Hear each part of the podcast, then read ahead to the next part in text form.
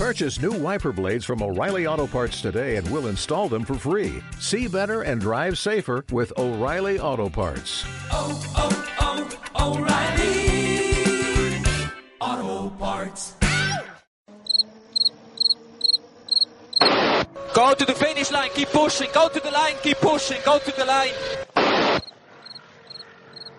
Ai, ai, ai, ai, ai, guai, guai a cadestar con le guiderò battere.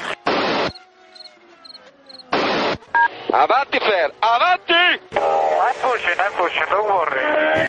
Don't worry, I'm pushing like a hell.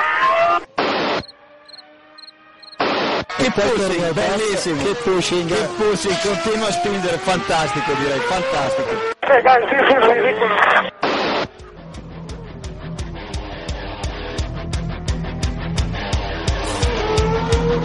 Comienza Keep Pushing, tu podcast de Fórmula 1.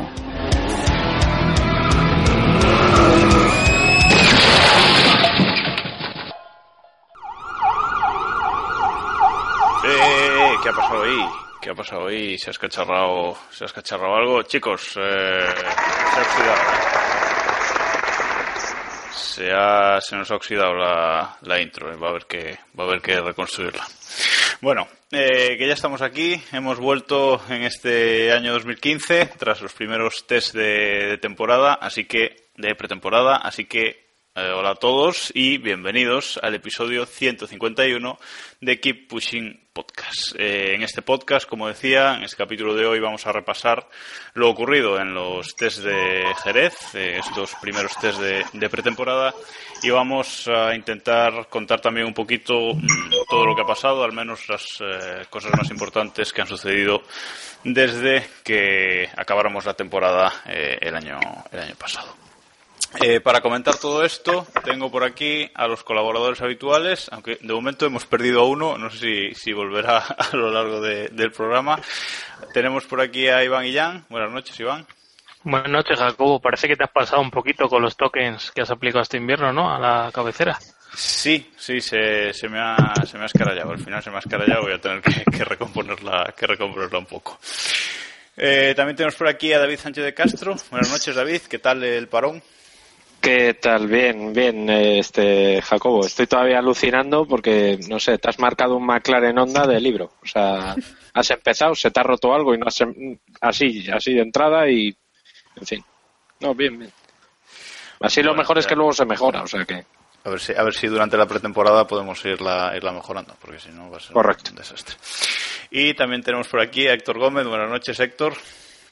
Buenas, Jacobo. Yo, siguiendo con el Keep Filming, quiero pedir el Goya para esa introducción que has hecho, que creo que lo merece. Por supuesto, eso. ya sabes que aquí hay nivel interpretativo, lo demostramos diciembre tras diciembre. Y bueno, eh, Diego se nos ha pasado a Motoronda este año y parece que han tenido que, que arreglar algo y, y no ha llegado todavía. Pero Dos minutos se ha quemado el chiste ya, ¿eh? Joder, sí, macho. hay que quemarlo rápido porque si no lo vais a hacer todo el programa. Entonces, cuanto antes se queme, mejor. Y hoy tenemos con nosotros eh, alguien que ha estado en los test de Jerez, que, que sabemos que, se ha bajado a, la pista de escuchar esos, esos motores, esos motores evolucionados y ese, y ese motor nuevo. Y un colaborador que ya ha estado con nosotros, con nosotros otras veces y es eh, Bruno Alexandrov, más conocido como el 50% de F1 Writers. Buenas noches, Bruno. Hola, buenas noches Jacobo y equipo de Keep Pushing. Gracias por invitarme al programa 151. Todo un honor. Un placer. Bueno, pues eh, sin, sin enrollarnos más, eh, te voy a pedir que nos cuentes tu opinión general de los test. Que, ¿cómo, ¿Cómo has visto en general los test? No, no, no, no entres a concretar todavía, pero bueno, estando allí y, y tal, ¿qué, qué, qué sensación te, te has traído de los test? Eh, ¿Quién está? ¿Mercedes eh, va a seguir arrasando o, o qué? ¿Cómo lo ves? Hombre, estaba ahí con, con David, que Menos de lo que te gustaría, goloso. Bueno, pero aunque Hemos tenido, hemos tenido a los dos por ahí. Hemos tenido a los dos Sí, por ahí. sí, sí. sí, bueno, aunque David no, no tuvo el placer de bajar a pista, aunque mira que lo intenté, ¿eh? pero no. Sí, es verdad. quiso. Sí, es verdad. No, bueno, la impresión general es que pff, han mejorado todos y han mejorado mucho los coches. O sea, pero vamos, los test de Jerez es la misma impresión que el año pasado. Esto es para, para un poco tomar, toma- hacer una toma de contacto inicial y a ver cómo van las evoluciones que han introducido. Y me preguntas de Mercedes, eh, va a seguir arrasando. O sea, los ves en pista y los ves el programa que llevan a cabo durante el día y van a su puta bola y, como aquel diría, mal hablando, van con la minga por fuera. O sea, meándose sobre todos los demás. Bueno, pues eh, esa parece que es la sensación general que, ha tenido todo el mundo en estos eh, test de Jerez de, que han durado cuatro días y en el que han faltado eh, algunos equipos, ha faltado, ha Force India y por supuesto han faltado Caterham y Marussia que ni están ni se les espera, aunque bueno, quizás hablemos de Marussia un poco después al final. Pero bueno, la sensación general de estos cuatro días ha sido esa, ¿no, David? Que Mercedes va a seguir delante, pero que quizás por detrás eh, puede haber alguna sorpresa, ¿no? ¿Algún resurgir o no?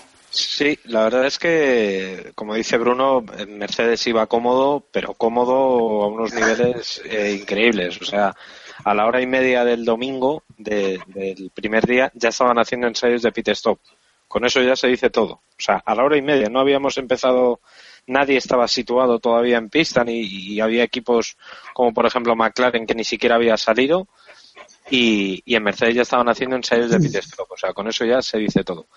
Y es verdad que por detrás parece que hay más igualdad. Eh, quizá esa es la mejor noticia de, de estos test y vamos a ver cómo funcionan en Barcelona, pero es verdad que eh, igual que Ferrari parece que ha dado un pequeño paso adelante, eh, los eh, Lotus y Williams rodaron muchísimo y tampoco fueron eh, al límite.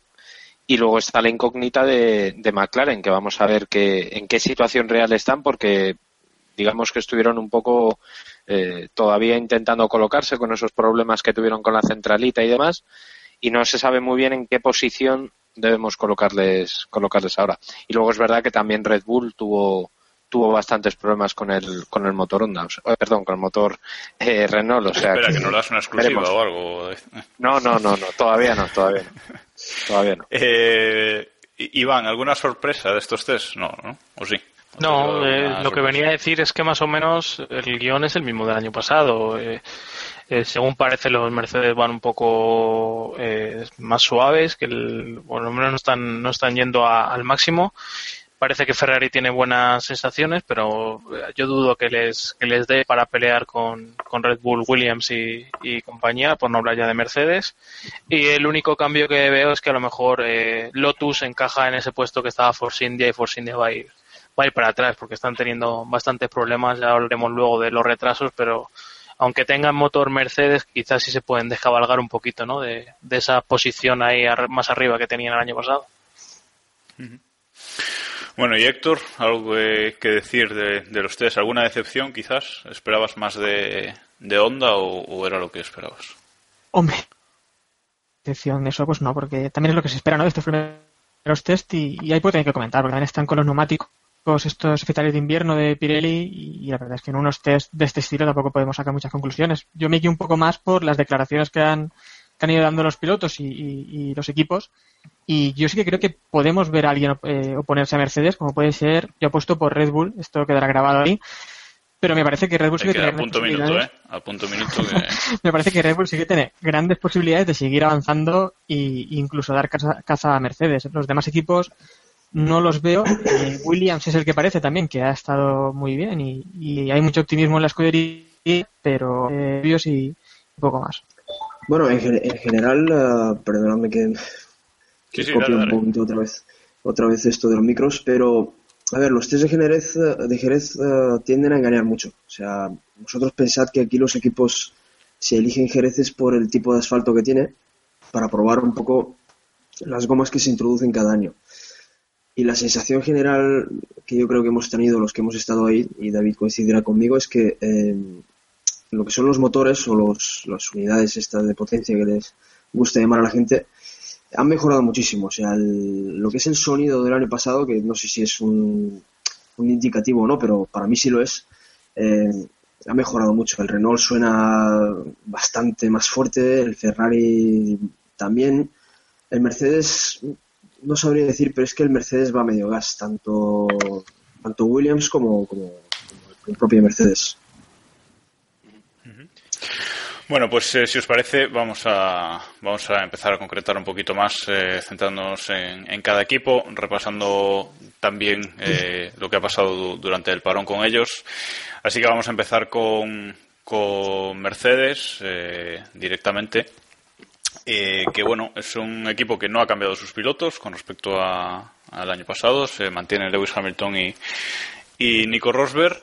Y un equipo que si el año pasado nos sorprendían ya en los eh, primeros test, haciendo en, en los en el segundo día de test, perdón, haciendo un montón de kilómetros, este año han decidido hacerlos eh, el primer día y incluso el, eh, el ingeniero de, de Pirelli español, que nunca me acuerdo de su nombre, David eh, Manuel- Muñoz. Manuel Muñoz.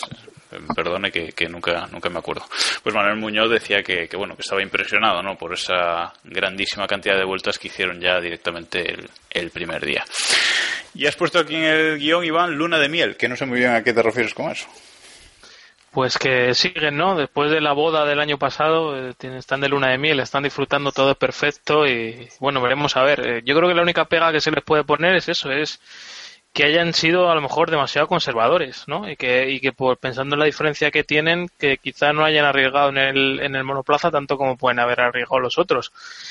Que le va No, a sobrar. yo creo, sí, yo creo que es, que es evidente que es muy, muy, muy probable que, que les valga eso, ¿no? Para, para continuar arriba. Yo creo que, que vamos, que, que van sobrados. Esa es mi, mi opinión, pero bueno, es por ponerle un pero, ¿no? Y poner, abrir ahí un poco la esperanza. No sé si, si Bruno tiene esa sensación o, me, o me va a decir que, que nada, ¿no?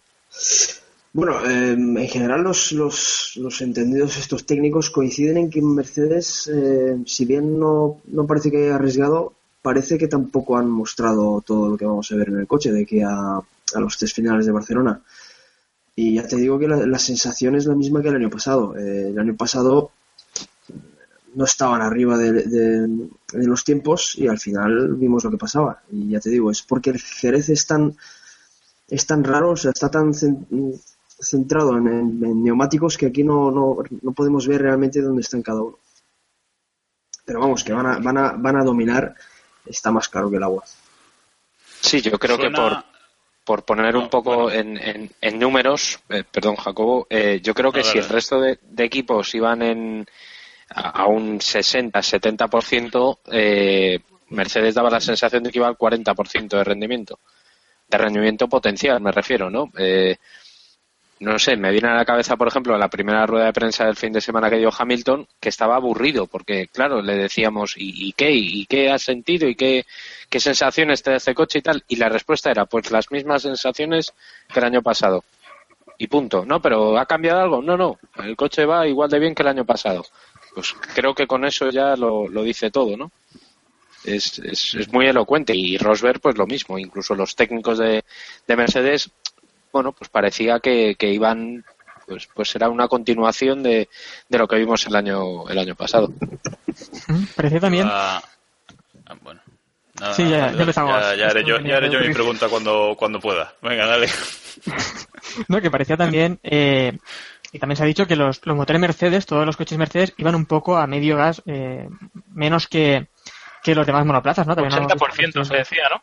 80% los Mercedes, mientras que los demás parece que han apretado un poco y por eso también vemos un poco ahí de, de igualdad, pero eh, se me ha olvidado qué decir. Bueno, no sería importante. Pasa a veces. tienen- aquí mil te pasa. Tiene mucha razón eh, Bruno en lo, en lo que comenta. Para los equipos Jerez es un poco un shakedown a lo, a lo bestia. Quizá este año para Mercedes un poco, un poco menos. Pero yo recuerdo que, que en Williams eh, varias veces que hemos, que hemos podido hablar con la gente de ingeniería y demás en Barcelona después, siempre se referían a Jerez como, como bueno, como una manera de, de poner los monoplazas en pista, de, de rodar un poco y, y nada más. Echaban bastantes pestes de, de lo que se podía sacar, de los datos que se podían obtener de, de Jerez. Bueno, el Jerez es, es más, es más un, un circuito elegido por Pirelli que por los propios equipos. O sea, tenerlo, tenerlo claro. El, no se elige Cheste por esa razón, porque el- ya se lo comenté a David, el asfalto de Jerez es mucho más abrasivo que el de Cheste. El de Cheste dicen que es como el hielo. Entonces Pirelli directamente eh, descarta Cheste y, y van a Jerez. Ese primer shakedown que dice Iván. un poco para ver dónde están los nuevos neumáticos que han fabricado y poco más. Yo iba a preguntar si me dejáis, le iba a preguntar a Bruno si, si el Mercedes suena igual que el que el año pasado. Y otra cosa que ya pues no me dejáis hablar, le pregunto si lo considera hasta ahora el monoplaza más bonito de la parrilla. Hombre, a ver, eso del, de bonito es muy, muy subjetivo, ¿no? Pero bueno, de bonito el, el Lotus, por lo menos lo que es ese color negro que tiene y fotográficamente es, muy fotogénico. Y los motores, te he de decir que mm, para el que se está acostumbrado a fotografiar y tiene mucho, depende mucho del oído, sí que se distingue un poco cada, cada monoplaza cuál es. O sea, si, si viene un Ferrari lo sabes, si viene un Mercedes lo sabes, incluso si viene un Mercedes o un Williams lo sabes. El sonido ha cambiado, o sea, es más, más, más fuerte, un poco más agudo quizás, pero en general han, han mejorado todos. El Renault es bastante más fuerte, bastante, bastante más fuerte y el de Ferrari también. Héctor, ¿querías comentar algo? No, que ya, ya recuerdo que quería decir antes que, que no, que serían también las, las ganas de Iván de que Mercedes cambiara su, su modelo de coche, porque vamos, teniendo un coche tan, tan, tan ganador y tan abusón como el del año pasado, lo extraño sería que, que una revolución y que hicieran un coche muy diferente, ¿no? Lo veo muy normal, el coche que han presentado es, es muy continuista y con un morras un poco más bajo, prácticamente como todos, pero poco más. Eh, para mí casi lo más interesante de la temporada va a ser la lucha que va a haber en Mercedes en- de pilotos y por ver también si a Rosberg le va a afectar mucho este bicampeonato de Hamilton o si Hamilton se confía ya y, pierde un poco la motivación. O también se habrá igualdad este año ya en, en Mercedes como el año anterior o van a pasar totalmente. Bueno, creo que, que de cuestiones eh, deportivas tendremos tiempo de, analizar un poco más a lo largo de la temporada, porque como decíais, esto ha sido más que nada un shakedown a, a lo bestia, ¿no? Como, como comentabais. Así que, si os parece, vamos a pasar ya a hablar de Red Bull. Red Bull que van justos de tiempo, como todos los años, ya no debe sorprender a nadie que esta temporada correrán con Daniel Ricciardo y con Daniel Kvyat, que sube de, de Toro Rosso, y que se presentaron en, en Jerez con un coche pues interino, ¿no? Pues eh, con muchas partes nuevas, pero con muchas también de, del coche de monoplaza de- del año pasado y que con una decoración ciertamente espectacular, ¿no, Iván? Sí, una decoración que parecía exclusiva de Porsche, como nos dijeron en el AS hace unos meses. Bromas aparte, la verdad es que había bastantes dudas de que pudieran poner el RB, el RB11 en pista. Eh, yo creo que esto que nos han mostrado es un pequeño híbrido y que esa decoración tiene tiene parte para ocultar que, que, que realmente no han llegado a tiempo o que, o que nos han puesto un coche de laboratorio antes de, mostrar todas las cartas en, en Barcelona o incluso en Australia.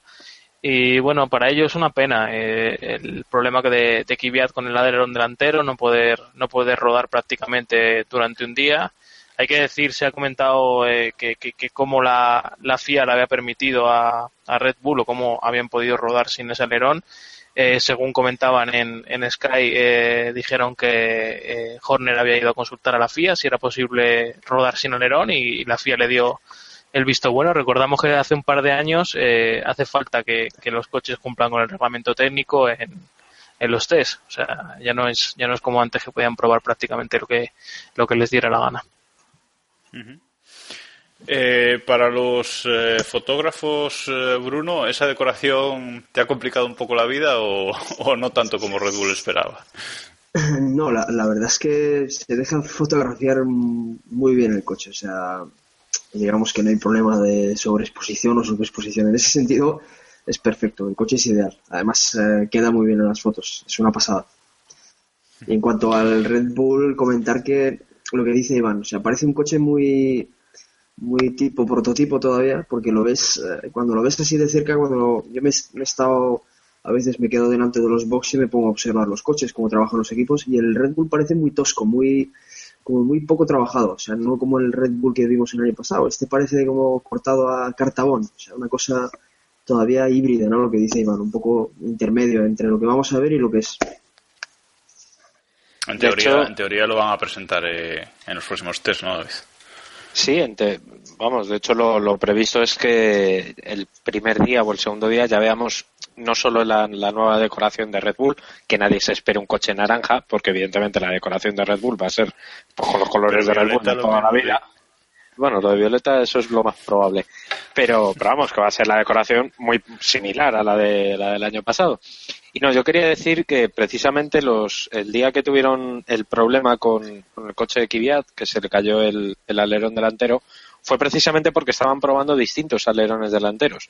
Quiero decir, la decoración que, que ha utilizado Red Bull se utiliza muchísimo en los coches de calle, en, cuando una marca quiere ensayar eh, con, los nuevos modelos, lo que hacen es que se van a un circuito o a una calle o a, un aeródromo, prueban y entonces para evitar que haya fotógrafos espía ponen esa especie de, de camuflaje para que no se vean las formas y tal.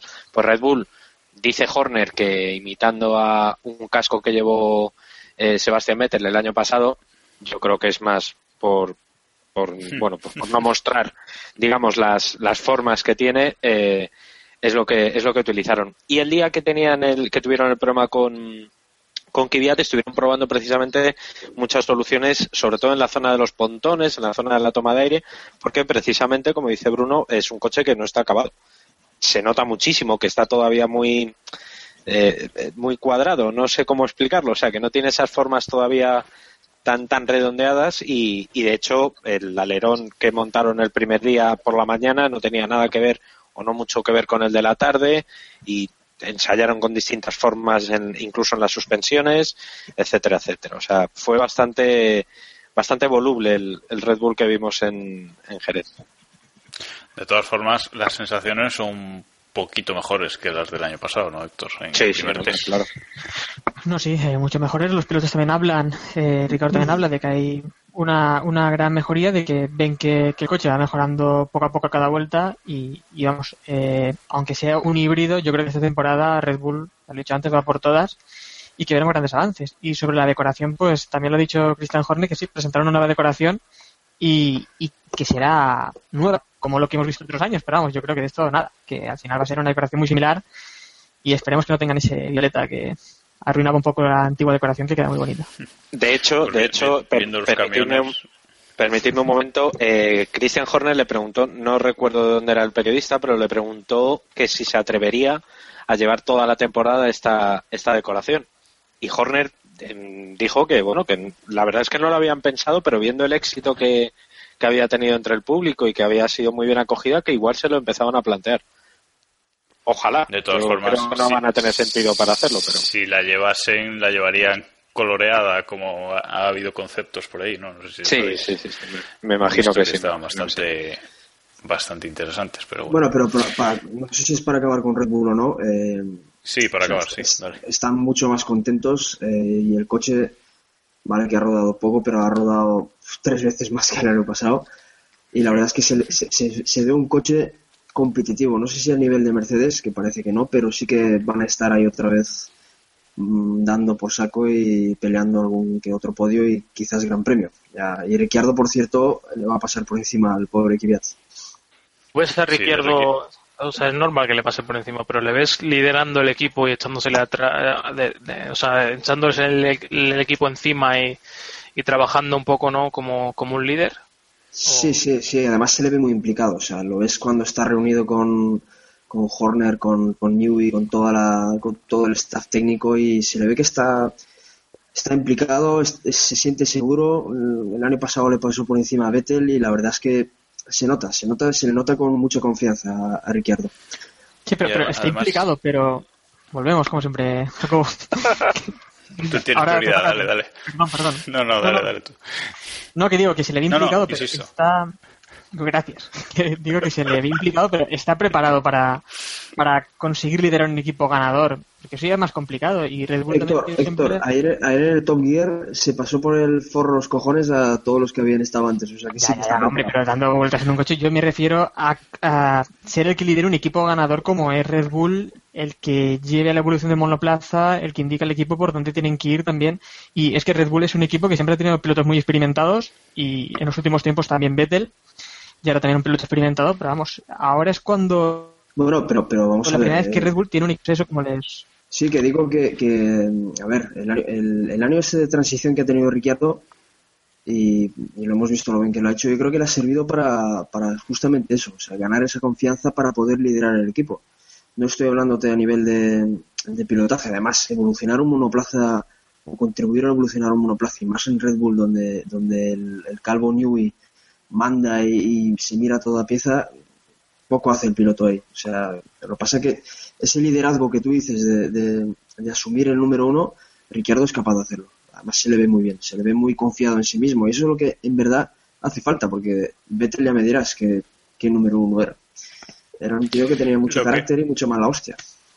No sé, no sé si va a ser capaz de liderar el equipo, lo que sí es que las cosas le deben estar yendo bien porque lo he visto muy sonriente en Jerez, ¿no, David? Algo raro en él.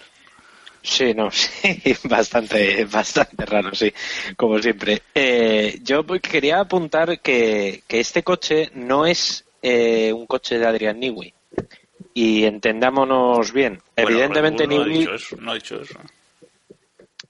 Quiero decir, Insisten que es de Adrian Newey. Eh, sí y no.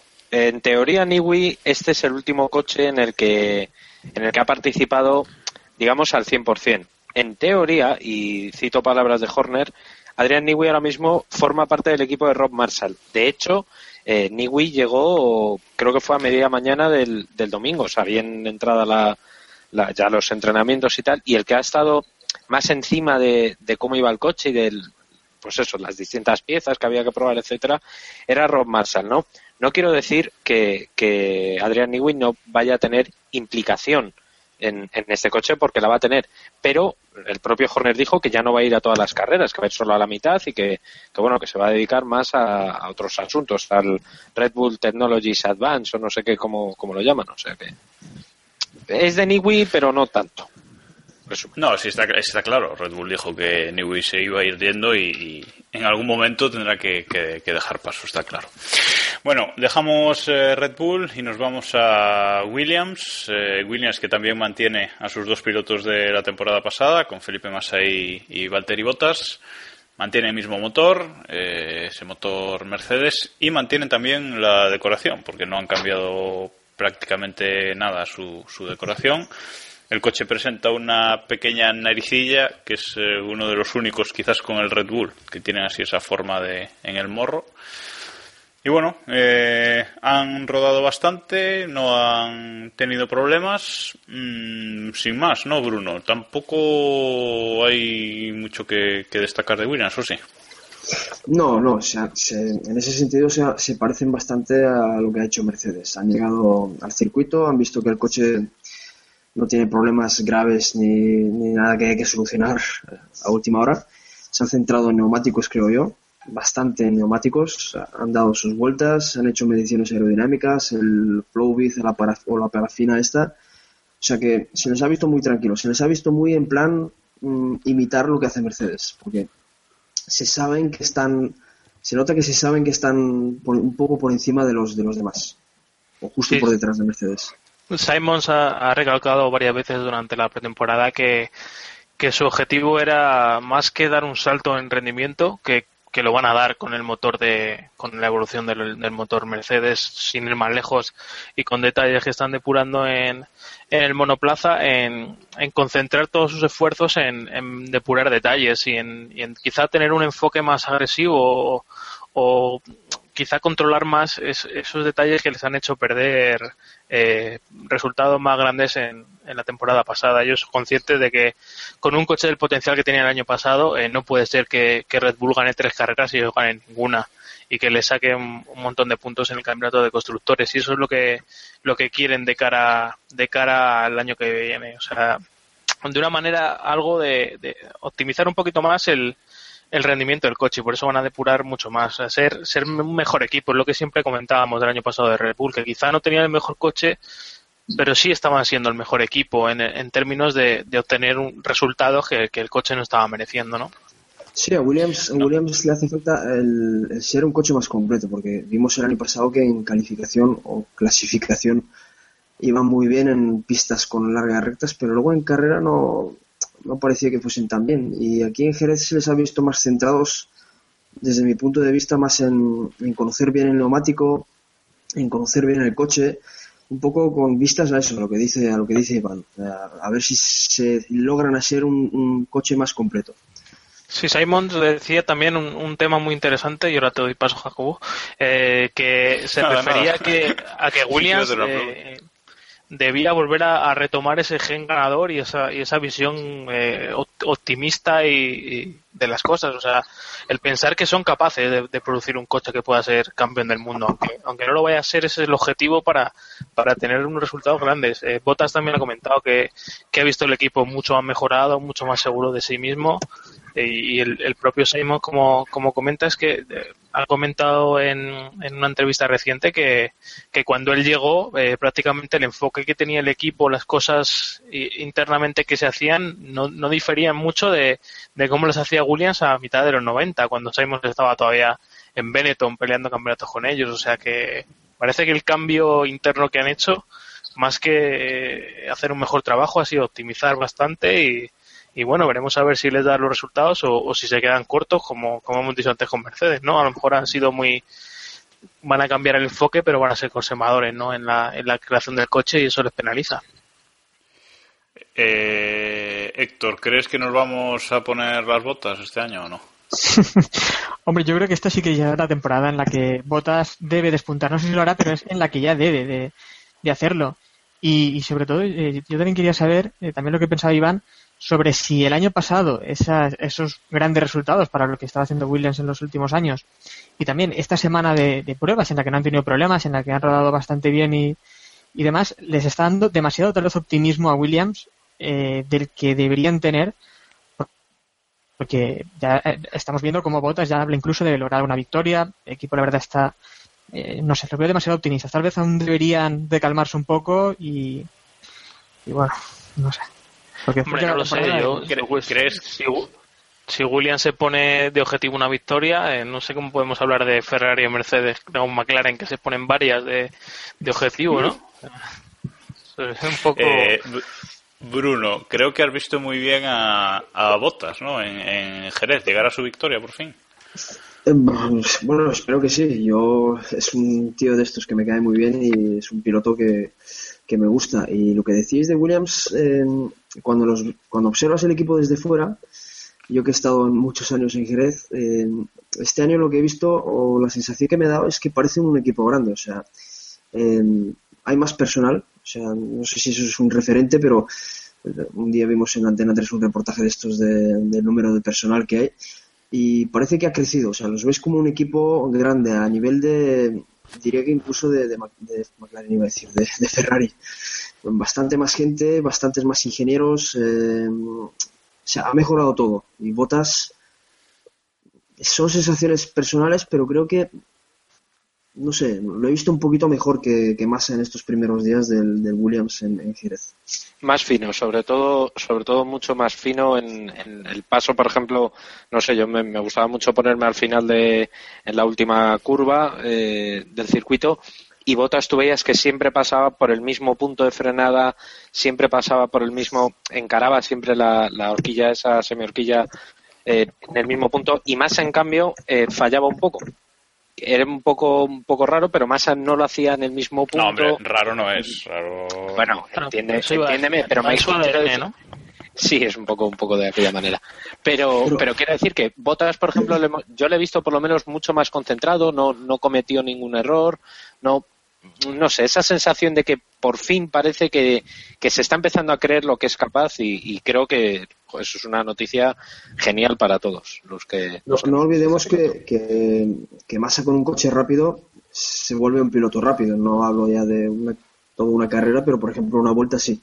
Y en este caso Botas, lo que más me gustó de él es que al final de la, de la bajada de atrás, por así decirlo, la frenada la hacía siempre igual. Mm, diría que casi perfecta, o sea, no lo veías bloquear ni que el coche se le fuese. Y luego la chicane, la entrada de la chicane, muy suave, muy con una salida, o sea, Fino, o sea, fino, es que es fino. Sí, o sí, sea, no, el, el coche, el coche te lo permite porque es un coche potente, que tiene agarre, más que nada Jerez es de agarre mecánico y este coche lo tiene y veías que Botas iba muy, muy suave, muy, muy ligero, como muy sin, sin problemas. Y Massa pues daba la sensación de ir un poquito más despendulado. Vale, pues si os parece, ¿Cierras tú Williams, Héctor? O sea, no nos chapes el equipo, pero... Pues bueno, o Bueno, Héctor, si no quieres, pues no. Que no, perdón, perdón. O ya sea, estoy. claro, no, si no quiere- quieres tampoco, pero... una cosa un poco más en general. La pregunta que, la pregunta que quería hacer era un poco más en general sobre la estabilidad de los monoplazas, porque la temporada pasada ya vimos muchos problemas de estabilidad durante, durante la temporada y quería saber si habéis notado tantos problemas o esto ya está absoluto. No, estabilidad, vamos, yo no he visto ningún problema. No sé, Bruno, que se ha fijado más, más de cerca, que les ha visto un poco más de cerca, pero yo no he visto. De hecho, es una de las cosas que me ha, me ha sorprendido de Williams, es que era un coche muchísimo más fino, mucho más, más Mercedes, por, por entendernos un poco, mucho más Mercedes. Bueno, estabilidad eh, ha, mejorado sobre todo en la estabilidad en frenada. O sea, no sé si es que los Sí. equipos han optimizado bastante más ese los sistemas de frenada y lo que es eh, los equipos que tienen menos agarre mecánico es sobre todo al, acelerar, a, las- a la salida de las curvas. El, Toro Rosso, por ejemplo, decías este o baila un vals o baila un tango, no lo sabes, pero era un coche muy bailongo y el, el, azul este amarillo, el Ikea, el Sauber, eh, eso era, vamos, puro cachondeo. Pero bueno, eso, eso también los pilotos, ¿no? Con la experiencia de los pilotos con la También, reacción y demás, ¿no? Sí, sí. No, bueno, Bueno, por supuesto. no- no- lo que pasa es que hay, que- hay que optimizar que el, el agarre, el- cuando tú desgas que no se te vaya detrás y eso es, eso es lo que todavía tienen que dominar algunos equipos. Otros, pues, por supuesto, van, van como un tiro. Vamos, vamos a, a dejar aquí Williams, que nosotros llevamos tres equipos y se nos va a alargar el programa como siempre. Luego hablaremos de- del coche IKEA. Vamos ahora con, con Ferrari, que es quizás el equipo que más titulares ha acaparado en esta semana de test. Eh, también el año pasado Kimi Raikkonen eh, creo que fue el más rápido el, primer día de test o, algo así. Y bueno, Ferrari cambia uno de sus pilotos, eh, se va Alonso, llega Sebastián Vettel, eh, con- haciendo equipo con, con Kimi Raikkonen. Llegan con un coche que en principio transmite buenas sensaciones, o, o eso parece, pero que, a ver, a ver si es verdad esos, esos tiempos, esos mejores tiempos eh, y esa mejora, o supuesta mejora de- del motor Ferrari que, que los va a llevar a- hacia arriba. Eh, David, ¿los ves mejor o han ido a buscar el titular? A ver, peor era muy complicado. Esto vamos a partir, quiero decir, para un equipo en teoría puntero. Era muy complicado, pero yo sí les veo un pelín mejor. Más, más que por el rendimiento en pista, que evidentemente ha, mejorado mucho, ha mejorado mucho, ha mejorado algo. eh, es por las sensaciones que daba el, el equipo, ¿no? No es, no es como el año pasado que saca- salían a pista, les salía una vuelta y decían, ahí va, que hemos hecho una vuelta buena. Sino que esta vez sí se lo han creído, sí han estado ensayando muchísimo, han estado haciendo además stints muy largos, muy, mucho más, eh, como creyéndoselo un poco, ¿no? Que, que esta vez parece que el coche sí ha nacido un pelín mejor. No creo que estén a la altura de, de los coches Mercedes, de- me refiero de Mercedes, Williams y, y Lotus, vamos a ver, pero sí es verdad que están un, un poquito mejor. Y al que he visto muy, muy bien es a, a Raikkonen. Eh, sorprendentemente, eh, a mí me ha sorprendido mucho eh, verle tan trabajador, tan mm, no sé cómo decirlo, tan profesional entre comillas, no, La- no le he visto la tan que hay que dar ejemplo. será será eso, que le he visto más centrado que otras veces. Eh, bueno, quitando el último o el penúltimo día que tuvo un pique bastante chulo con eh, no me acuerdo con quién, con Ricardo me parece que fue, que bueno, tuvo un par de pasadas de frenada, se dejó dos juegos de neumáticos en, en el asfalto de Jerez por, por colarse, por no dejar pasar, pero bueno, quitando esos pequeños detalles, eh, muy buenas sensaciones me ha dado Ferrari, sobre todo por eso que digo que quizás se ha acercado bastante más de lo que de lo que estaban el año pasado los Mercedes. Bruno, eh, como, como seguidor de Ferrari y no, ta- no tanto de Sebastián Vettel, ¿qué sensaciones te transmite Ferrari este año? A ver, eh, Ferrari es una es la gran incógnita. Por supuesto, y como hemos comentado al principio, el motor Ferrari ha mejorado, por lo menos en lo que a sonoridad se refiere. El problema de Ferrari para mí es que no, o sea, no es que quieran vender una imagen o vendernos un titular, pero sí que hay como una, como una, una lavada, un lavado de imagen, como que quieran intentar ver que están mejor o intentar hacer como que están mejor. No sé si me entendéis. Eh, los he visto que David decía que han hecho tandas largas, pero Ferrari nunca ha hecho una tanda superior a 20 vueltas. Y en esas 20 vueltas ha hecho una parada a boxes, curiosamente. Mm, No tengo los datos de Pirelli exactos ahora mismo aquí conmigo, pero son los que más juegos de neumáticos han usado y los que más juegos de blandos han usado, excluyendo a Sauber, por supuesto, o el, o el equipo IKEA. Entonces, para mí, y, y luego estando fuera en pista, eh, eso que pegas vueltas por los viales como un, como un tonto, eh, los veía que entraban, entraban, salían, entraban, salían, entraban, salían, y no eran pruebas de aerodinámica. Tú, por ejemplo, cuando eso lo hacía Mercedes, era porque le acababan de echar parafina de esta o le acababan de montar un sensor aerodinámico, y Ferrari no. Eh, Era, mi impresión es que no es que buscaran el titular, pero sí que han ido un poco a, limpiar la imagen de equipo desastre de- del año pasado y de todos estos años que han, que han tenido Alonso en, el seno. Y un poco para revitalizar los tifosi con la llegada de- del nuevo gran Schumacher y con su super casco de honrando a Schumacher y toda la hostia pesca que se han montado ellos. Y lo que decía David, eh, Raikkonen está muy fuerte, o sea, se le ve más a gusto. De hecho, de hecho, había muchos periodistas en la sala de prensa, no españoles, no solo españoles por lo menos, que decían que este año, ojito si Raikkonen no le mete a, a Vettel. Aquí lo dejo. Bueno, eso ya sería el colmo del ridículo, ¿no? Bueno, en fin. Eh, Dile, Ferrari- Carlos, digo, David, dile a Charlie que, que vale. Que no, que no, que no era solo Barazal, joder, que había más. No era solo, pero era uno de No era ellos. solo. Charlie Pero- sí, pero- Charlie, ya sabéis pero- que sí. Pero no solo Charlie, es verdad. David, pero referi- Carlos Miquel, Que no, que no, coño, joder, es que no eran solo españoles. Os lo digo en serio. Venga, di los nombres. ¿qué- qué- decías? No, no, no, no. no. No, refiriéndome a eso de eso que dice David y que Raikkonen le va a dar pal pelo a, o sea, Bruno también lo decía, ¿no? A Sebastián. No solo No, yo no, yo, yo, yo no lo, yo, yo no lo digo, pero lo deseo, ¿vale? O sea, vamos a dejar las cosas claras. Pero no lo tengo muy claro porque tengo la sensación de que Ferrari está demasiado rollo este romántico de te voy a comer todo el este con, con Sebastián. O sea, están un poco como- Romántico, dices. Sí, están un poco romanticones, están un poco. Quítame las bragas y. y- Sí, sí, sí, sí. Qué romántico eres. Qué romántico.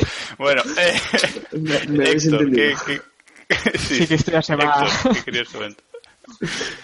Eh, no, que también sobre lo que estábamos también comentando antes con Mercedes, que no habían hecho un coche muy llamativo, que no había, no se habían ido mucho del diseño del año anterior. Eh, a mí sí que me choca mucho lo de Ferrari, continúan con suspensión pull rod. Yo esperaba un cambio muy radical en el Ferrari, porque vamos, el coche el año pasado era malo, muy malo.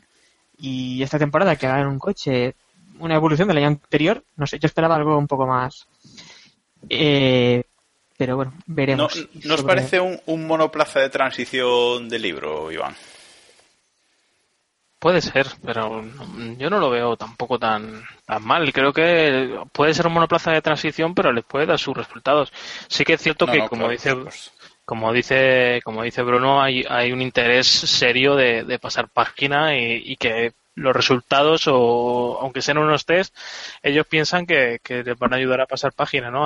O por lo menos a ilusionar a, la afición, ¿no? Que, sabemos que marca el, latido de, Ferrari, por lo menos la tensión que, que muestran en pista y que, y que tienen los, los pilotos y los trabajadores de la escudería creo que ellos piensan que, que unos buenos resultados aquí como que levantarían levantarían la tropa y, y lo hemos estado viendo durante los últimos años. O sea Ferrari ha ido más eh, más ligero los libres eh, Ferrari marcó buenos tiempos siempre en pretemporada se está recordando mucho del año pasado pero en años anteriores igual eh, Ferrari, Alonso, yo creo que una vez miramos una estadística en la que se veía que en todos los grandes premios de España y en Valencia y demás siempre estaba arriba en los libres y luego casi nunca había conseguido resultados. O sea que mm, le gusta bastante jugar con eso, ¿no? Y, y creo que viendo los, los tiempos y viendo que con unos kilos menos de combustible puede mejorar mucho tiempo en Jerez, pues creo que la tentación era fuerte y bueno, y ahí, eh, y ahí estuvo, ¿no? Sí, no, eh, yo con todos los que con los que suelo hablar en pista y fuera de ella eh, coincidimos en que no no iban a tope de gasolina, no es el caso de Mercedes y a tope de gasolina me refiero que estábamos como divagando un poco, ¿no? Eh, Decíamos, pues estos no llevan ni 50 kilos en los depósitos y así parecía. Y luego lo de la pull rod que decía Héctor, eh, siguen teniendo problemas de gomas. O sea, yo los he visto que a las 10 vueltas machacaban gomas. eh, no sé, no acabo de ver un monoplaza muy completo. ¿no? No, tú ves el Williams y dices, ostras, está ahí. Ves el Mercedes y dices, este hace lo que le dé la gana. Pero el Ferrari, vale, han hecho vueltas rápidas y todo lo que tú quieras. Pero no acaba de dar esa sensación de, de estar tan perfecto el monoplaza. No te acaba de, de cuadrar, ¿no? Eh, No, ese, ese, ese feeling, ese feeling de estos van a estar muy bien no lo acabas de, de ver. Igual es uno que se equivoca, pero por, por, por lo menos por ahora no, no lo parece.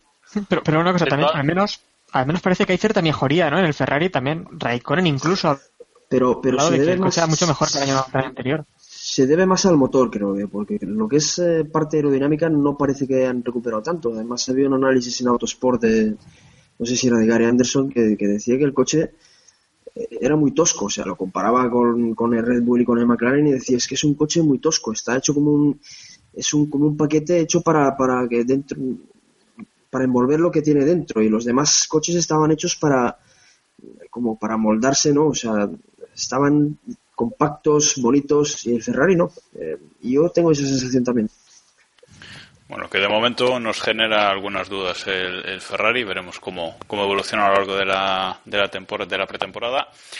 Eh, hay dos noticias en, bueno, algunas noticias en Ferrari también de este parón, que es que han fichado a, a Esteban Gutiérrez o nuestro amigo el Teleñeco, como le gusta decir a, a David, como tercer piloto, a Jean-Éric Bernier como piloto de PlayStation, porque de hecho ni, en la- ni ha aparecido en las fotos oficiales con el coche, y luego han fichado a un par de ingenieros españoles, uno de ellos eh, Tony Cuquerella, al que le sienta muy bien el, el rojo, que he visto fotos eh, por ahí de él. Ahí está, ahí Y- está. Quieto, quieto, quieto. Estás escuchando Keep Pushing, tu podcast de Fórmula 1. Bueno, y tras este pequeño parón vamos ahora a hablar de McLaren, seguramente una de las estre- uno de los equipos estrella de la pretemporada, o más bien estrellados, eh, que estrena alineación de pilotos para esta temporada. Vuelve Fernando Alonso a, a McLaren a compartir equipo con, con Jenson Button. Y quizás la primera decepción ya nos llegó con la presentación del coche, que después de haber hecho toda una campaña de, marketing basándose en los colores blanco y rojo de, Honda, nos presentaron un coche negro, rojo, plateado, con un diseño ciertamente peculiar que no ha gustado nada a la mayoría de seguidores. Y que aparte de, la- de que la decoración no funciona, el motor Honda parece que de momento tampoco acaba de afinarse, David. Bueno, los últimos días decían que sí y, es verdad que, que las averías que tuvieron fueron averías entre comillas normales. Uno fue una fuga de agua y otro fue una eh, la bomba de combustible. Pero es verdad que los primeros días los problemas fueron muy serios. Eh, y digo muy serios porque eran problemas de, de conjunción del motor en el chasis.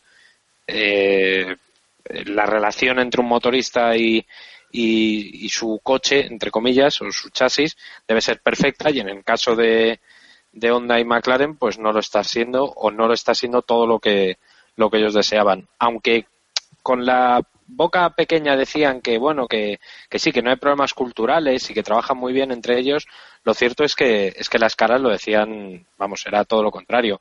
Eh, Arai, el, el responsable de motores de Honda, se le veía el penúltimo día gesticular delante del box, delante de toda la prensa, o sea, no se escondían, eh, gesticular muy, no sé, muy, muy visiblemente por el cabreo que tenía. Y Eric Boulier nos pegó tres bufidos a, a mí y a, y a nuestro compañero Ángel de F1 al día, eh, muy serio cuando le dijimos, Eric, ¿qué pasa? Nothing, nothing, meh, meh, meh", y se fue medio corriendo al, al box. O sea, había tensión. Está claro que por mucho que nos quieran decir que, que no pasa nada, sí pasa y en McLaren no están contentos con el, con el inicio. Otra cosa es que no sea tan catastrófico como, como podría parecer desde fuera, pero contentos, contentos no están. Bruno, ¿suena tan diferente ese motor al resto? Que es una de las eh, coletillas que hemos eh, leído durante todos estos test. Eh, a ver, em, sí, yo os puedo decir que sí. O sea, si algo me gusta de los motores es eh, un poco hacer un como un archivo de, de ruidos de los motores, que es complicado, pero al final lo consigues, porque como pasas tanto rato en pista, y sí, suena muy diferente y suena muy potente. No suena como el Mercedes el año pasado que lo cuando venía un Mercedes al fondo de la pista y sabías que era un Mercedes, pues ahora cuando arranca el McLaren y el motor Honda Brahma, pues se nota que es un motor Honda, se nota que es tiene no ya os digo que ruido no sé si es indicativo de nada, pero parece que sea un motor potente. Suena muy bronco, es quizás el más grave, el más el- es que es muy raro decirlo, pero suena el más bestia. Es como el más bruto, el más ronco, el más potente entre comillas, o sea, que parece que va que tiene más, no no sé cómo explicarlo. Así, así un, poco, un poco Vader, ¿no? Un poco gutural, así una Es que cosa. los así. mil- los mil caballos es lo que tiene también. A ver, suena, suena, suena un poco como, como, como tú, Jacobo, un poco así, ¿sabes? Ah, Grave. Sí, sí, sí. Grave, sí, sí. serio. Nos, nos vamos entendiendo. Imagínate, Bueno, eh, imagínate Jacobo cabreado, pues algo, algo así.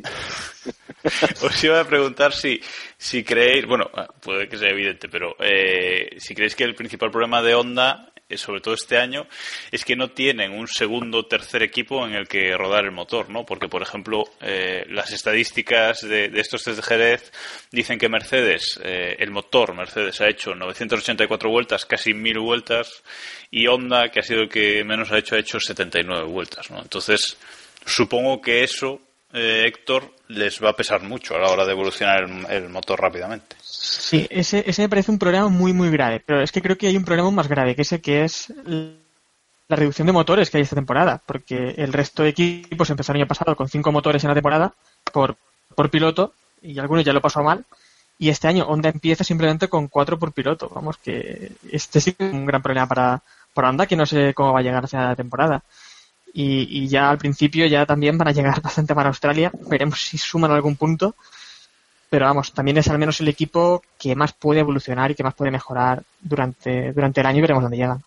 Van a, van a gastar más motores en pretemporada que, que durante la temporada, si no, ya, ya veréis. Iván, ¿qué sensación te deja el McLaren? Tanto estéticamente como, como por lo que se ha podido leer y escuchar y ver. Poca, la verdad. O sea, ese, sería el peor resumen posible, ¿no? Que, poca idea nos podemos hacer. Eh, según se comenta desde el equipo que, que tenemos que creer lo que lo que nos cuentan, el monoplaza es bastante radical. Eh, han, arriesgado bastante. Creo que quizá han sido muy precavidos y parece que, que el, el motor no está tan probado o tan testeado, tan definido, como lo queramos llamar, eh, en este momento de la temporada. Eh, suena muy mal que estuvieran en, en Abu Dhabi rodando y que al primer día de Jerez eh, tuvieran seguir teniendo problemas como para, para no rodar más que una vuelta de instalación. Y bueno poco más. Es que no se puede no se puede decir más. La decoración pues bueno lo que esperábamos de McLaren. A ver si hay suerte y, La como se comenta van a van a cambiarla. Yo creo que haría muy bien por por sus sponsors por ellos mismos porque vamos eh, yo creo que Vodafone Santander yo que sé, West y todos los patrocinadores que, que tuvieron hace años deben estar dando palmas, ¿no? De ver que siguen manteniendo un esquema de colores que, que estaba hecho para, para resaltarlos a ellos, ¿no? Sea, la decoración que la cambien, la del coche, pero las camisetas no, David. Totalmente. Yo por mí que esa- esas camisetas las dejen, las dejen para siempre. Eh, sobre lo de las, la decoración, por cierto, eh, lo que más me sorprendió no fue tanto ver el coche vacío, sino los camiones vacíos de McLaren, porque eran blancos impolutos. De hecho, incluso hasta los propios mecánicos se dedicaban mucho a, a fregarlos para que se vieran más blancos, que me, me sorprendió, eh, eh, no sé, me- me- me sorprendió muchísimo. Eh, lo que sí quería decir es que mm, eh, quizá es un poco catastrofista pensar que, que McLaren no va a poder solucionar eh, solucionar esto. Yo creo sinceramente que, que en el momento en el que sí le cojan el truco a, a, a los, a los motores lo, lo van a poder hacer. Y por lo menos trabajo le están poniendo. Me quedo con un dato y Bruno lo sabe muy bien. Los pilotos de McLaren eran los únicos que se quedaron todas las noches, toda la noche trabajando en sus coches. Eh, y de hecho eran los primeros en arrancar el motor a primera hora, hacían una, una arrancada y, y- y ya, bueno, pues empezaban a hacer el trabajo previsto, entre comillas, para el día. O sea que por lo menos por falta de trabajo no es. Eso está claro. Bruno, ¿cierras tu McLaren? Sí, eh, vale, veamos. Eh, yo sí que creo que en Jerez han sido muy conservadores. Eh, el, el penúltimo día podían haber salido a última hora a rodar, pero prefirieron no salir. Y la verdad es que daba igual si hubiesen salido, si hubiese roto lo que fuera y se hubiesen quedado toda la noche que no. O sea, los he visto un poco conservadores, pero también es cierto que lo que comentaba Buyer y, y el ingeniero técnico este que se entrevistó el último día, eh, Matt, Matt Morris. Morris. Morris, Eso es Morris. Eh, problemas estructurales no parece que tengan. Problemas de diseño no parece que tengan. Y yo, si es cierto que tienen problemas en, en encajar el motor Honda con todos los sistemas que McLaren de electrónica, con caja de cambios Honda, todo lo que, lo que implica yo, eh, los he visto que las 39 vueltas que dio Alonso y las 39 vueltas que dio Baton, creo que fueron, o 32, eh, hicieron pruebas aerodinámicas, la madre que los parió. O sea, se centraron en comprobar que el coche aerodinámicamente fuese lo que ellos habían visto en el túnel de viento. Y me da la impresión de que esas caras de, de estar contentos no fue fue más por ese por esa razón, como diciendo que lo que lo que hemos puesto en pista es lo que nosotros creemos que hemos construido y es y es lo que es. Vale que luego el motor Honda les esté dando problemas, no tanto problemas graves de, fiabilidad, sino de tonterías, yo que sé, una bomba de agua, eléctricos. Pero bueno, yo creo que en Barcelona lo van a solucionar y acordaros, y lo repiten todo el mundo, Red Bull el año pasado dio muchas menos vueltas y en Australia hicieron podio, o sea que en ese sentido no podemos desconfiar de McLaren Honda. No, ah, iba a cerrar McLaren, pero antes de acabar nos hace arroba artucode por Twitter una pregunta sobre McLaren usando el hashtag preguntaKP. Muchas gracias, por cierto, a todos los que nos habéis hecho preguntas hoy. Que nos dice que dónde creemos que puede estar el McLaren cuando solucionen sus problemas y puedan exprimir eh, más su motor. ¿Los veis haciendo podios esta temporada, Iván? Una ronda rápida, va, Iván. Eh, uf, difícil. Quizá a final de año y yo creo que en alguna carrera así loca Alonso puede hacer podio. Lo estuvo a punto de hacer el año pasado con, con Ferrari en, en alguna carrera después de que no tenía rendimiento, así que bueno, seguro. Héctor. Este año no lo veo. Rozar algún podio y que caiga alguno puede ser, pero no lo veo. David. Complicado, no, no de manera constante, pero yo creo que sí van a estar rondando el quinto, sexto, séptimo puesto de manera más o menos constante. Por tanto, en el momento en el que falla alguno de los de arriba, El quinto constitucional de Alonso, perfecto. Correcto. Eh, esta ronda rápida lenta, Bruno, ¿los ves haciendo un podio? Rápido. Sí, después del verano yo los veo haciendo podio, sí. Vale. Pues eh, ahí queda eso y nos quedan eh, tres equipos que han estado en Jerez por repasar, que son Toro Rosso, que este año renueva completamente su alineación con Carlos Sainz y Max Verstappen. Eh, tenemos a Lotus con motor Mercedes, mantienen su alineación de, de la temporada pasada con Romain Grosjean, que se ha visto muy contento, y Pastor Maldonado, que ha dicho que va a romper con todo. Y eh, tenemos al equipo IKEA, que decía Bruno, que es eh, Sauber, que este año ha cambiado radicalmente sus colores, ha puesto el, el azul y el amarillo de- del Banco do Brasil y que ha cambiado también a, toda su pareja de pilotos eh, y que este año correrá con, con Felipe Na- Nasser y Marcus Ericsson. En general, de estos tres equipos, que se nos va el tiempo, ¿cómo, cómo los veis, Iván? A ver, eh, venga, vamos con Toro Rosso. Organicémonos, No, venga, no. organicémonos. Eh, yo creo que Toro Rosso eh, no se habla muy bien de- del comportamiento del coche en pista, pero creo que lo importante era, era acumular kilómetros y que se adaptaran los, los dos chicos, Sainz y, y Verstappen, y creo que, que en el equipo están bastante contentos con los dos. Ellos no han, han cumplido con todo lo que les pedían y muy bien. Y el coche, al parecer, lo van a cambiar prácticamente entero de aquí a que empiece Melbourne. Así que perfecto. El único, el único pero que le, que le puedo poner es que mantengan esa horrorosa decoración que yo creo que después de 10 años eh, era el momento, ¿no? Eso, de que- eso no cambia. Eso ya dice, si la cambiamos, igual hacemos como McLaren y lo empeoramos. O sea que no. Eh, Héctor, Lotus.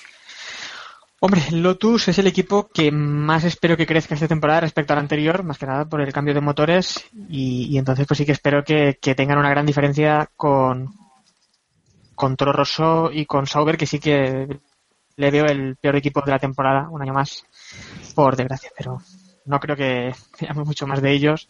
Y con Toro Rosso simplemente pues también ver un poco los pilotos, cómo se adaptan a la Fórmula 1 y lo que pueden dar de sí, pero vamos, creo que sí que estarán por delante, al menos de Sauber. Bueno, hemos dejado un poquito de lado a Carlos Sainz. David, ¿quieres comentar algo de, de Carlitos que debuta este año en la, en la Fórmula 1? Pues voy a hacer una.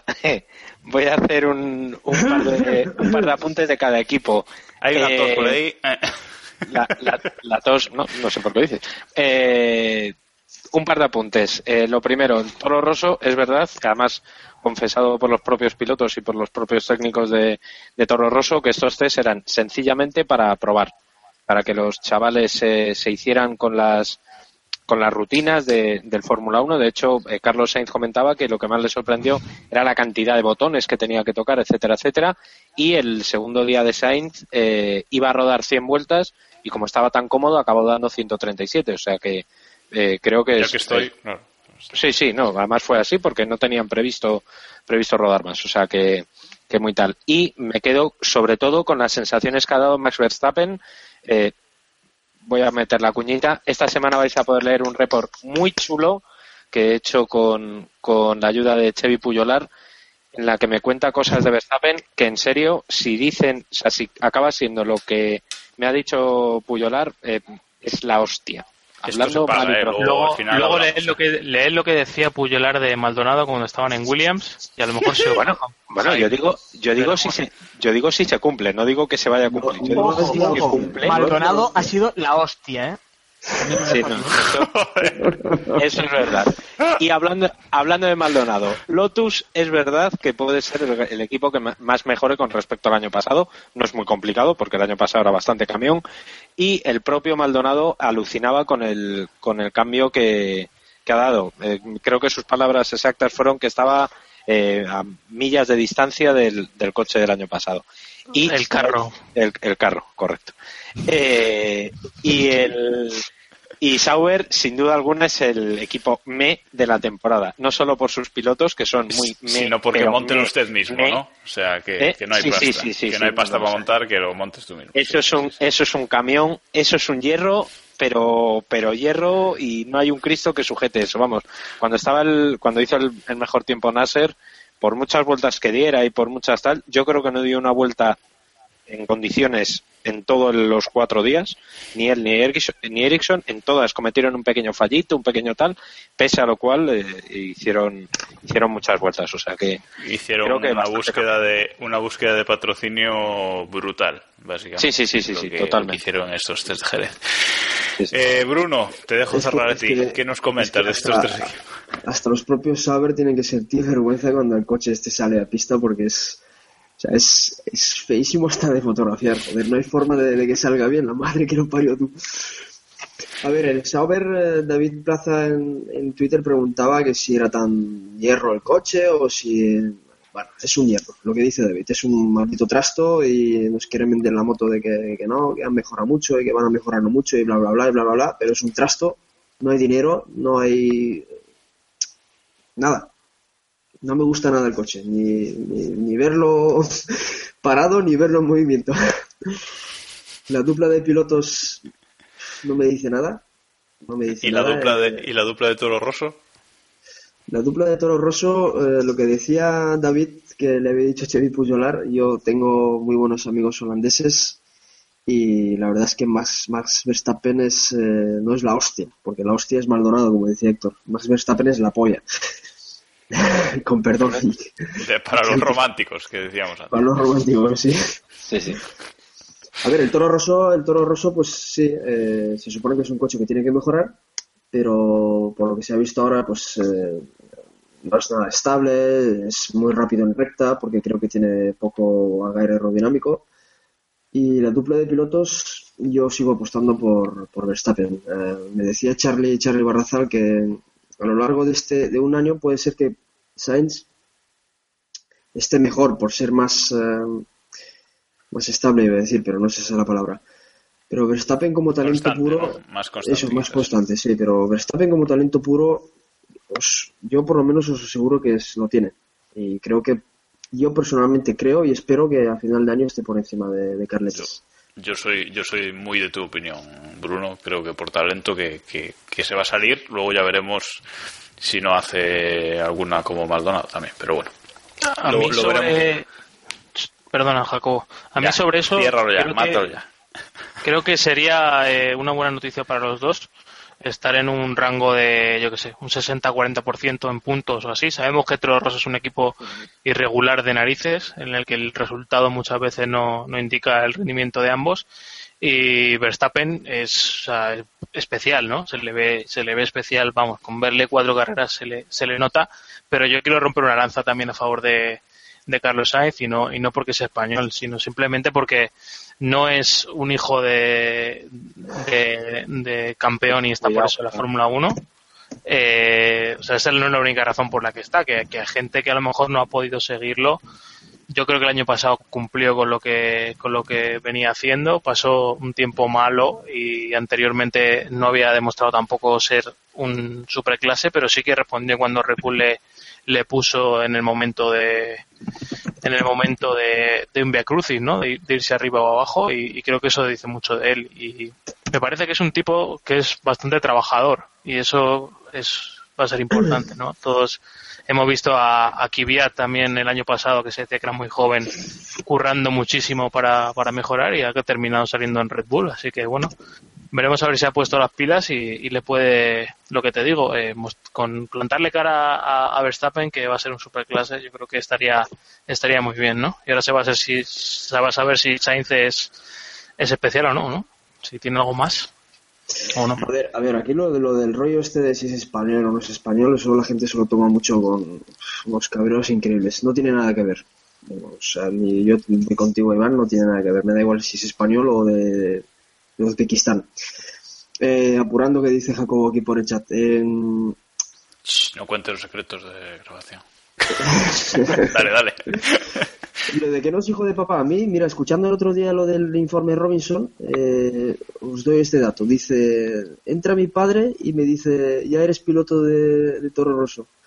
Coño, pero si el interesado eres tú, informan antes a tu padre, ¿vale? Os dejo ese dato. Y luego, lo que decía David, la anécdota es que estábamos en la rueda de prensa después de, de los entrenos de, de Carletes y todo lo que decía Carlos, su padre estaba a un metro escuchándolo y mirándolo fijamente y, y atento al 100% de todo lo que decía su hijo. Sí, sí, o sea, con la oreja puesta constantemente delante de nosotros, como haciendo diciendo- lobby, una cosa muy... Como diciendo, a ver que no se nos vaya a dar la lengua al niño, ¿no? Y, y rueda de prensa de Verstappen, el padre por ahí pegando vueltas, enseñando la, la camisa que llevaba o no sé qué hostias. O sea, no tiene nada que ver. Nada, nada, nada que ver. Yo sigo opinando que Carlos está donde está, en parte porque tiene a su padre. No digo que sea el hijo de papá, pero es, está en parte porque está su padre, o es quien es su padre. Pero bueno, que tenga un padre también muy controlador tampoco significa que haya llegado ahí por A ver, ser hijo de quién es, ¿no? Héctor, No, no, se no, le- no, no. se le- Bueno, le- bueno, bueno, os voy a parar. No, no vamos No, a entrar en este pero no, una debate cosa, una hoy. cosa más, simplemente. Ra- hemos visto también va. muchos otros pilotos que eh, han llegado ahí también con un padre también muy controlador, como fue el caso de Hamilton o el caso de otros pilotos, ¿no? Hemos visto también ahí muy centrados en ellos y, y que no les dejaban casi moverse de- del Vale. box sin, que él su paso. Pero lo vamos a Venga, dejar va. aquí, que no es, no es el, el debate de hoy. No sé, Iván, si quieres decir algo en lo deportivo, si no lo dejamos por hoy. No, yo quería decir que, que el padre eh, es su mayor crítico. O sea, es lo único que, le que quiero decir, que no es un perfil de padre como, como otros que es- les dicen que sí a todo a su hijo. Eh, yo conozco gente que, que ha hablado con, con Said más, más allá de, de, lo, que- de su hijo de, o, de, o de estar interesado en eso y, sí que reconoce que Kvyat le pasó por el lado cuando compartieron equipo y demás y que se ha tenido que poner las pilas. O sea que, bueno, que, que no tiene por qué ser malo, ¿no? Tener ahí a ese perfil. Pero bueno, ya está. A ver, una frase, Bruno. ¿Qué quieres decir del otro? Dime. No, del otro es lo que lo coincido con todos vosotros. Es el equipo que más, más va a mejorar y aparte del motor Mercedes, que el motor es muy importante, pero si tienes una mierda de chasis eh, no va a ningún lado, el coche, el conjunto, se le ve muy bien, ¿vale? Ah, dejando de lado Maldonado, que es otra historia, el conjunto, el equipo está, está mucho mejor que el año pasado, sin duda. Vale, y ahora vamos a acabar con una sección muy rápida. Actualidad.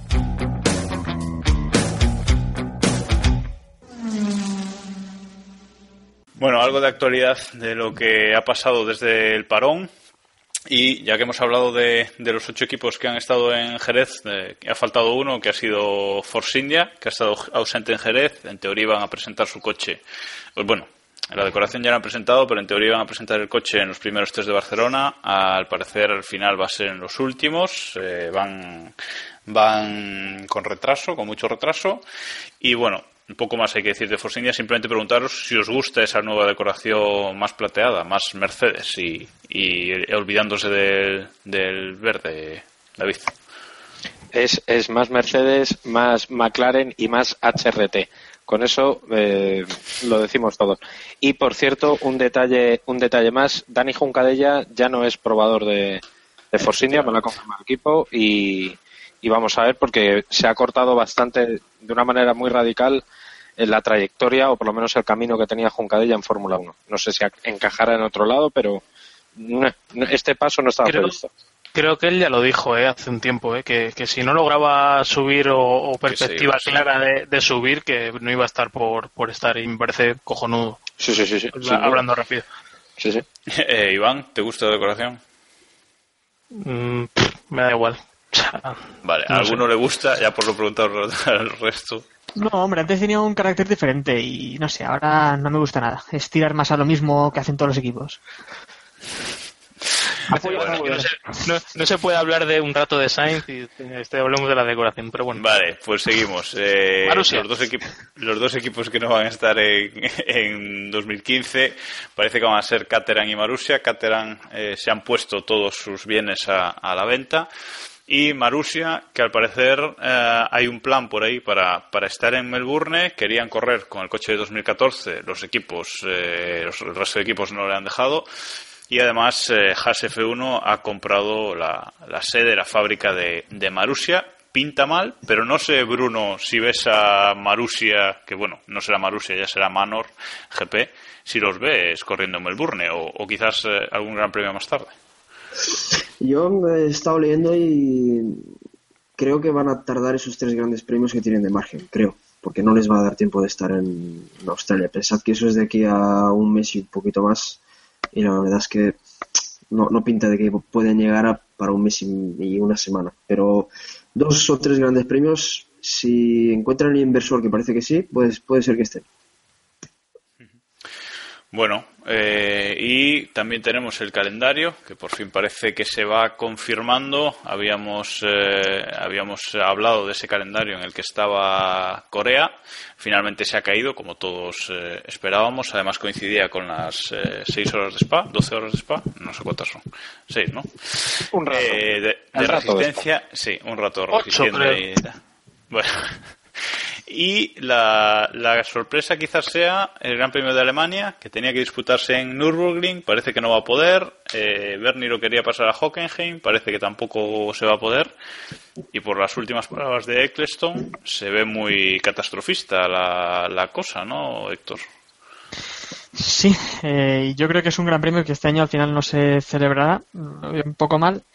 Y además pilla ahí en julio, que bueno, tampoco creo que sea un problema, creo que quedarían unas tres semanas hasta Hungría, vamos, que no creo que, que nadie, bueno, echaremos de menos eh, los circuitos, pero no creo que ocurra nada tampoco por quitar este gran premio ahí. Va a ser una temporada muy larga. Y luego está Qatar, que parece que todos los años está ahí, que quiere eh, entrar en el calendario de la, de la Fórmula 1, pero no, no, no acaba de entrar. Vamos a, a mantener esa noticia al margen, a ver cómo, cómo evoluciona. Como también vamos a dejar para el próximo programa hablar de la cobertura en España de, de la Fórmula 1. Ha habido algunas noticias, parece que se va a retransmitir desde Madrid, pero vamos a esperar a tener algo más oficial para, para comentarlo. Y vamos a acabar hablando de los tokens, que nos hemos olvidado de hablar antes cuando Honda, eh, Iván, el tema de los tokens de los, eh, de los motores, no sé si quieres explicarlo un poquito. Eh, ¿Por qué? Todo el invierno de, con, con la pesadilla cada noche de tener que explicar esto. Pues dale, dale. Bueno, eh, los, los motoristas tienen 49 tokens, lo estoy diciendo todo de memoria, y de ellos pueden cambiar 24. ¿cuántos? Yo creo que 49 pueden Yo creo que pueden cambiar 32, pero vale. Sí, da igual. 32. Estoy de acuerdo con David. 32. Vamos a quedarnos No. con 32. Entonces no es un 49% del motor, ¿no? Eh, era no lo sé que se decía. Sí, no sé David. cómo van los números, pero Eres son- de letras, David. puras, pero vamos, Son- purísimas. Son 66 tokens, Iván. eh, los iniciales. Ah, y- ya, ya, Entonces, ahí sí me eh, sale. Ve, listo. Eh, si al final mi, mi cabeza tiene lógica. Claro. Pues eso. No sabes cuál, pero. Pues eso, bueno, sí, deja, sí, déjate sí. Iván con sus 32 tokens. Equiparas tokens Bruno, en Bruno lo va a explicar muy bien. tokens en jamelgas, es mucho Bruno lo sabe explicar muy bien. Bruno lo sabe explicar muy bien.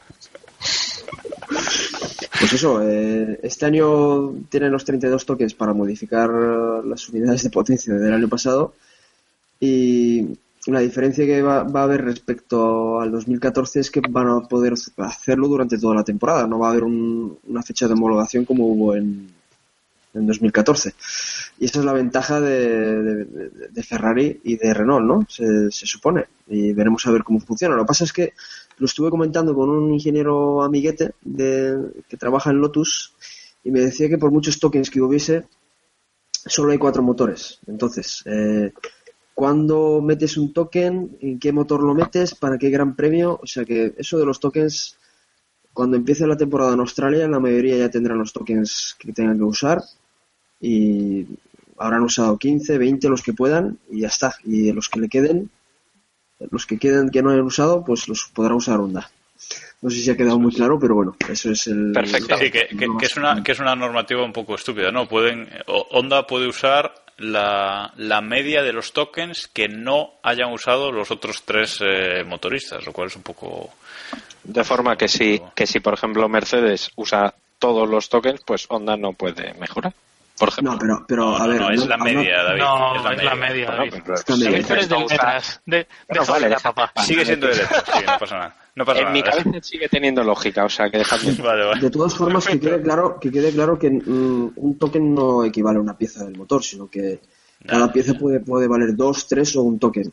Y también me decía este coleguita que, eh, perdonad que le llame así, pero es un coleguita, lo conozco desde hace 10 años, Él, él Eh, sabrá, él sabrá. me decía que es, es básicamente imposible que cualquier motorista, o sea, Mercedes, Renault o Ferrari, utilice los 32 tokens eh, para esta temporada. Habrán usado 15, 20, 25, pero 32 es muy complicado.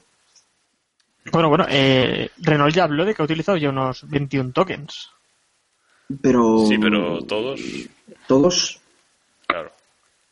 Por ejemplo, Bueno, el, turbo, no, el, turbo, el turbo no lo han tocado, eso es un token. Eh, O sea, no van a usar todos, ni Mercedes, ni Ferrari, ni, ni Renault, os lo repito. Y luego cuando es el primer gran premio, la FIA enviará el informe este de modificaciones, bla, bla, bla, y lo veremos ahí, porque todo lo que sea antes es divagar y dar un poco vueltas sobre el mismo rollo. Efectivamente, así que dejamos a nuestros oyentes contando tokens y lo vamos a dejar aquí por hoy, que ya nos hemos alargado, ya hemos empezado el año mal, o sea, alargándonos más de la cuenta. O sea, que Hemos empezado el año como, como la gala Goya, o Hemos- sea que chicos, Hemos empezado, sí, como la gala de los Goya, con Bruno de invitado, esto solo puede mejorar, eso está claro. No, no, no. es broma, muchas gracias, muchas gracias Bruno por, por haber estado con nosotros hoy, que nos eh, siempre nos gusta contar contigo y con información fresquita a pie de pista. Así que bueno, muchas gracias a, gracias a vosotros, perdonad el lenguaje suez a veces, pero se me... Y que no. Este es el lenguaje que nos gusta. No, no, no, hay que ser serios, hay que ser serios. Aquí siempre Eh, utilizamos un lenguaje muy fino y eso pues ha destacado mucho. No sé si, no sé si alguno de vosotros os verá en, en Barcelona en los primeros tests. En los Eh, primeros no. David sé que va a estar en los segundos. Iván, tú, no sé si... Sí, ya te lo había dicho, mamón.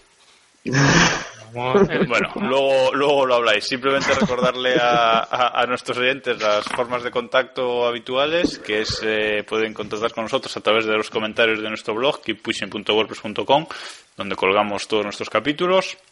nos podéis mandar un email a keeppushingf1.gmail.com y estamos en las redes sociales Google Plus, Facebook y Twitter y en estas dos últimas somos KP Podcast, eh, sobre todo por Twitter, es donde más rápido nos podéis contactar.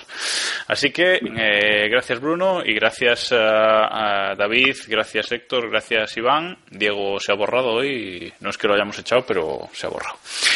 Y a los oyentes, gracias también por, por escucharnos en este inicio de la temporada 2015, que traeremos De la quinta cambios, temporada que de Pushing, ojo, ¿eh? Cuidado, eh. En la quinta temporada siempre pasan cosas raras, ¿no? En todas las series y en todos los... Sí, sí, tienen una rima Sí, fácil. La, cancelación está cerca. La cancelación está cerca y, y bueno, que... Seis temporadas sin película. Más suena en español. Y volveremos seguramente dentro de 15 días después de los test de Barcelona, ¿no? O sea que bueno, ya vamos calentando motores. En este primer programa quizás hemos estado un poco, un poco agarrados, agarrotados, pero bueno, que iremos eh, mejorando y ya os iremos contando las novedades de esta nueva temporada de Keep Pushing. Así que nos escuchamos en 15 días. Gracias a todos de nuevo y ya sabéis, Keep Pushing.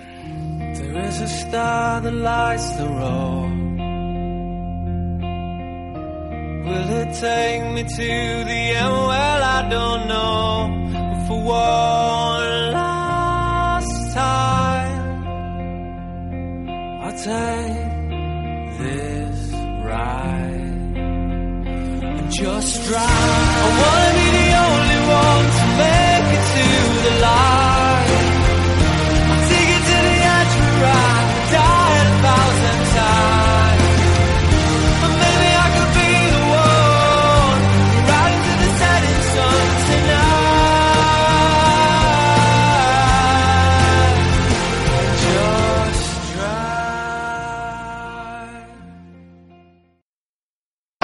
¿Cómo se le veía, chorizo. cómo se le veía a Vettel cuando no le enfocaba las cámaras? ¿Con cara de contento o con cara de...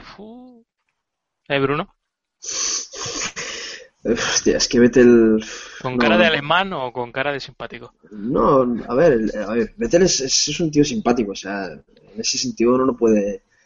Yo he aprendido que con, o sea, hay pocos pilotos no simpáticos, en ese sentido no Sí, pueden. él externaliza mucho sus emociones, ¿no? Eh, Vettel también. no puede esconder. Claro, lo, lo de que si, si la cosa va mal o si la cosa va bien, sí, eso lo externaliza mucho, pero aquí en los test, eh, no sé, no. Normal, no se le veía ni contento ni, ni no contento. O sea, está contento porque acaba de cambiar de, de equipo y, hostia, estoy de, no piloto contento Ferrari, soy la nueva esperanza roja, el casco homenaje a Michael. Todo ese tinglado a él le mola, o sea, lo sabéis. Eso de cambiar de cascos, tío, es un poco, joder, como una furcia que cambia de bragas cada tres días, no me jodas. Joder. Sí, es que es. No sé, pero vamos, no se la ha visto amargado. Pero esperad de que llegue a Australia y lo veréis. Porque, Veremos porque el yo más te- valiente yo- que Alonso y dice la palabra rápido. No, no lo va a decir, pero yo sé que intentó hacer la prueba esta de un juego de blandos para mejorar su tiempo de los medios y no acabó de, de salirle. Entonces, a ver, a ver por dónde queda eso. Que por cierto, el, el Ferrari lo veo mucho más fácil porque es mucho más lento que el Red Bull, o sea que que os quede claro.